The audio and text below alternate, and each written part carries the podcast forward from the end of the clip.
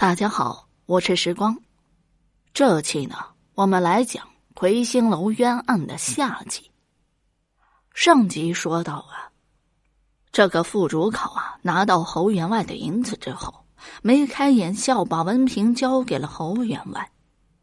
一日，侯员外设宴席，请亲朋近友。突然，官府派差人传侯文奎到大堂对质。原来呀，寡妇儿子侯文奎从京城回来，待在家里静候消息。没过几天，几个同窗好友上门来给他贺喜，还告诉他文凭很快就送到承德。两天之后，有人告诉他，报喜的跑到侯员外家去了。后来他又听说副主考大人验了鼻涕，把文凭给了侯员外的儿子侯文奎。承德的读书人为寡妇儿子侯文奎鸣不平，三十多名秀才联名到知府县衙告了一状，知府没法，只好下签传人。侯员外是个官场中过来的人，自然懂得如何办理。他令管家封了三百两银子，先从后门送进了知府衙门。然后拉着儿子一起上了大堂。承德知府啊，一看这侯员外是他的老同僚，二是啊受了银两，心里早就有谱了。但是这群穷秀才也实在难对付，唬又唬不得，吓又吓不得。他左思右想，忽然心生一计。上堂之后，他装模作样的。听完双方申诉后，说：“嗯，你们各有各的道理啊，一时难以断清。本知府呢，最主张公正。我想点状元，乃是魁星爷的事。咱们一块儿去啊，请示魁星爷，让他来定夺。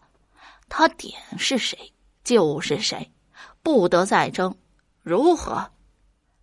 那些秀才心想。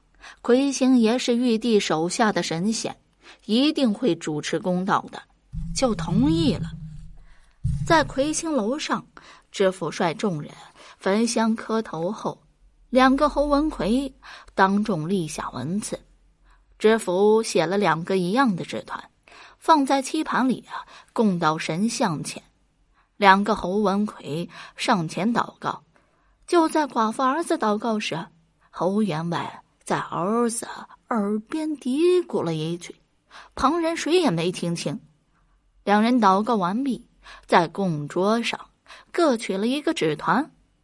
寡妇儿子侯文奎打开纸团一看，立刻头轰的一声，人事不知了。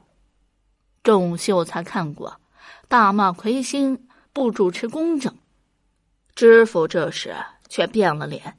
大骂秀才们不敬天地，不信鬼神，无理取闹，下令啊，把寡妇儿子侯文奎带回大堂，以诬告之罪，重打四十大板，轰出大堂。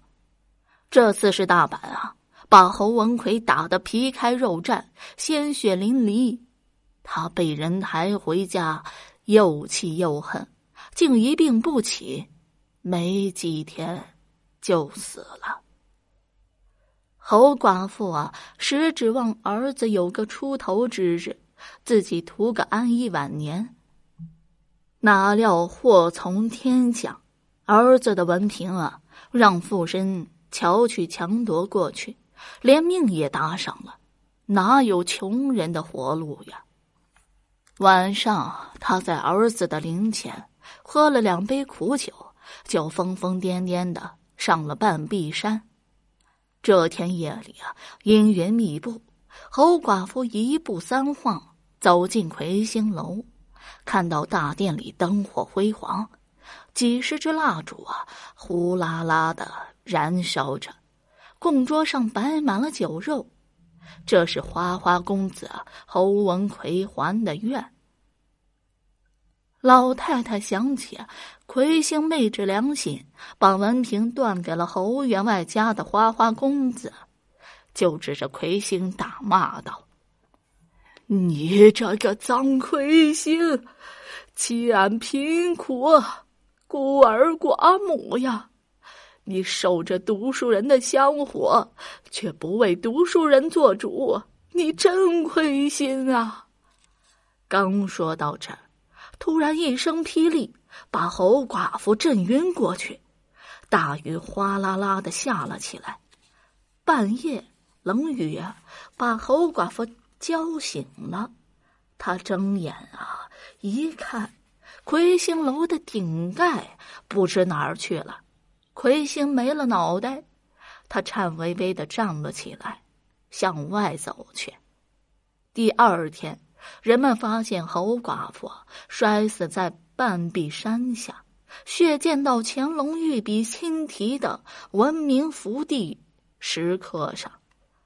现在啊，那魁星楼的半壁殿堂。和无头神像仍然孤零零的立在半壁山尖上。好了，魁星楼冤案这个民间故事就讲到这里了。最近啊，关于被顶替这件事啊，闹得真的是沸沸扬扬。希望天下所有学子啊都不会遇到这样的事情。如果你对更多民间故事感兴趣的话，点个关注，来个赞，我接下来将会为你讲更多更加精彩的故事。